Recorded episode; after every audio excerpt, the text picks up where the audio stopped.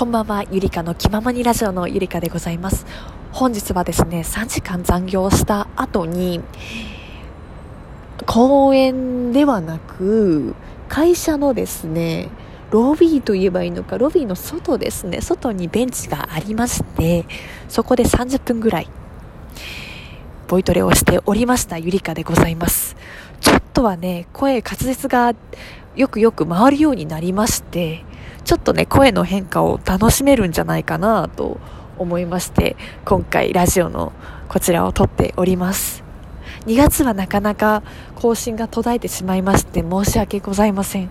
いろいろとラジオもしっかりですね。あとは仕事ですね。仕事も結構忙しくなってしまって、それでなかなかラジオを撮れずにいる今日この頃でございます。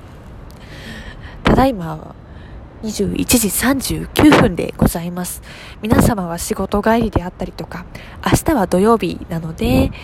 お休みの方も、明日お休みやったという方もいらっしゃると思いますし、今飲み会の方もいらっしゃるんじゃないかなと思います。そんな私、30分ぐらい勉強しておりまして、ウイロウ売りというものを皆様知っているでしょうかちらはですねナレーターであったりとかあとはボイス系っていうんですかね。ちょっとよくわからないね。アナウンサー志望とかそういう方が滑舌を良くするために使う歌舞伎とかでも演目であるウイロウリというものなんですね。聞いたこともある方はいるかもしれないんですが作者が2代目の市川團十郎作と書いてあります。こちらがね、江戸時代二代目市川團十郎が小田原街老あ、小田原ウイロウ家伝来の薬により舞台生命が維持できたことから創作されたものとされております。江戸時代のものなので今から200年前のものですね。ちょっと読んでみますか。結構難しくて、これが内容がどういうものかというと、ウイローという薬売りの方がいまして、薬売りの方がこの薬を飲むと、心も体もとても良くなるんですよということで、あと、舌が回ってきたわ、回ってきたわって言って、早口言葉をどんどんどんどん言うんですね。それで言い終わった後に、この薬を皆さんのためにたっぷり持ってきました。さて、ウイローはいらっしゃりませぬかということで終わるこちらのウイロー売りでございます。最初は、拙者親方と申すは、お立ち会いのうちにご存知のお方もござりましょうが、お江戸を立って二十二か、二十里上方、宗主小田原石木町をお過ぎなされて、青物町のりへおいでなさるれば、欄干橋虎屋あ、ここ難しいね。欄干橋、虎屋、東右衛門。ただいまは停発いたして、遠斎と名乗りまする。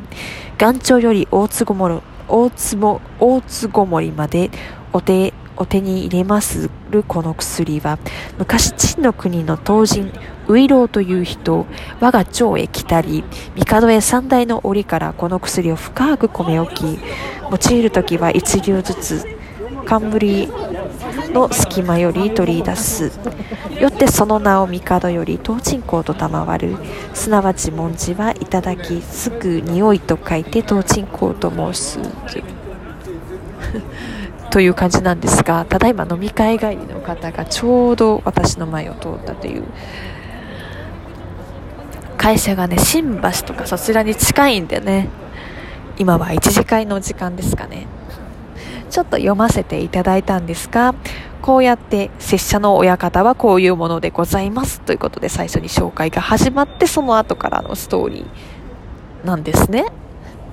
ちょっとは声良くなったの分かります自分でもちょっとね、お話ししてて、話し方変わったなって思います。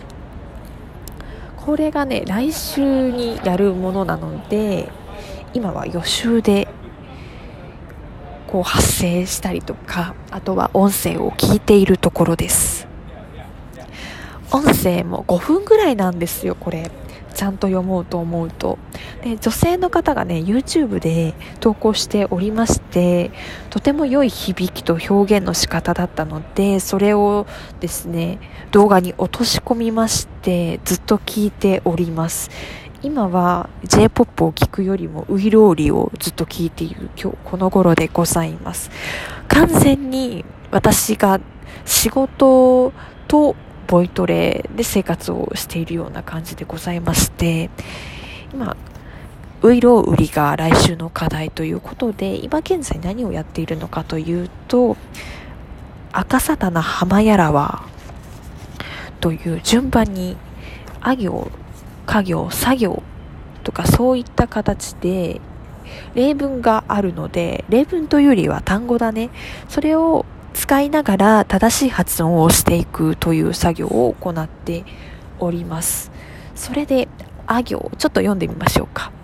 こんなことが書かれております。あいおい、あいあい傘、あいえんか、あおいうり、あいく、あえん、青柳、青嵐、あおあらし、あいかん。といった形で単語が書かれておりまして「あ」を発音する時の下の位置であったり口の位置であったりとかそういったものを勉強していくということをやっておりました。先ほども練習をしていたということなんですけども今まででもう今週でね終わったんですよ。あ行から赤沙汰な浜やらはとあとはん？あとはちっちゃいつとかあとは今日とかちっちゃいやゆよとかね、そういったのも全部勉強しております。といった形で、どんどんどんどん声の勉強をしていこうかなと思っておりますので、だいぶ変わったんじゃない？会社でも電話の声も変わりましたし、明らかに声の質も変わってきたなと思うんですよ。いい傾向だなと思いますし、声って練習した分だけ自分に跳ね返ってくるので、より一層頑張りたいなと思っております。いつまでも見守っていただけたら嬉しいなと思います。それでは、ゆりかの気ままにラジオ久々の投稿でございます。聞いてくれてありがとうございます。また、バイバイ。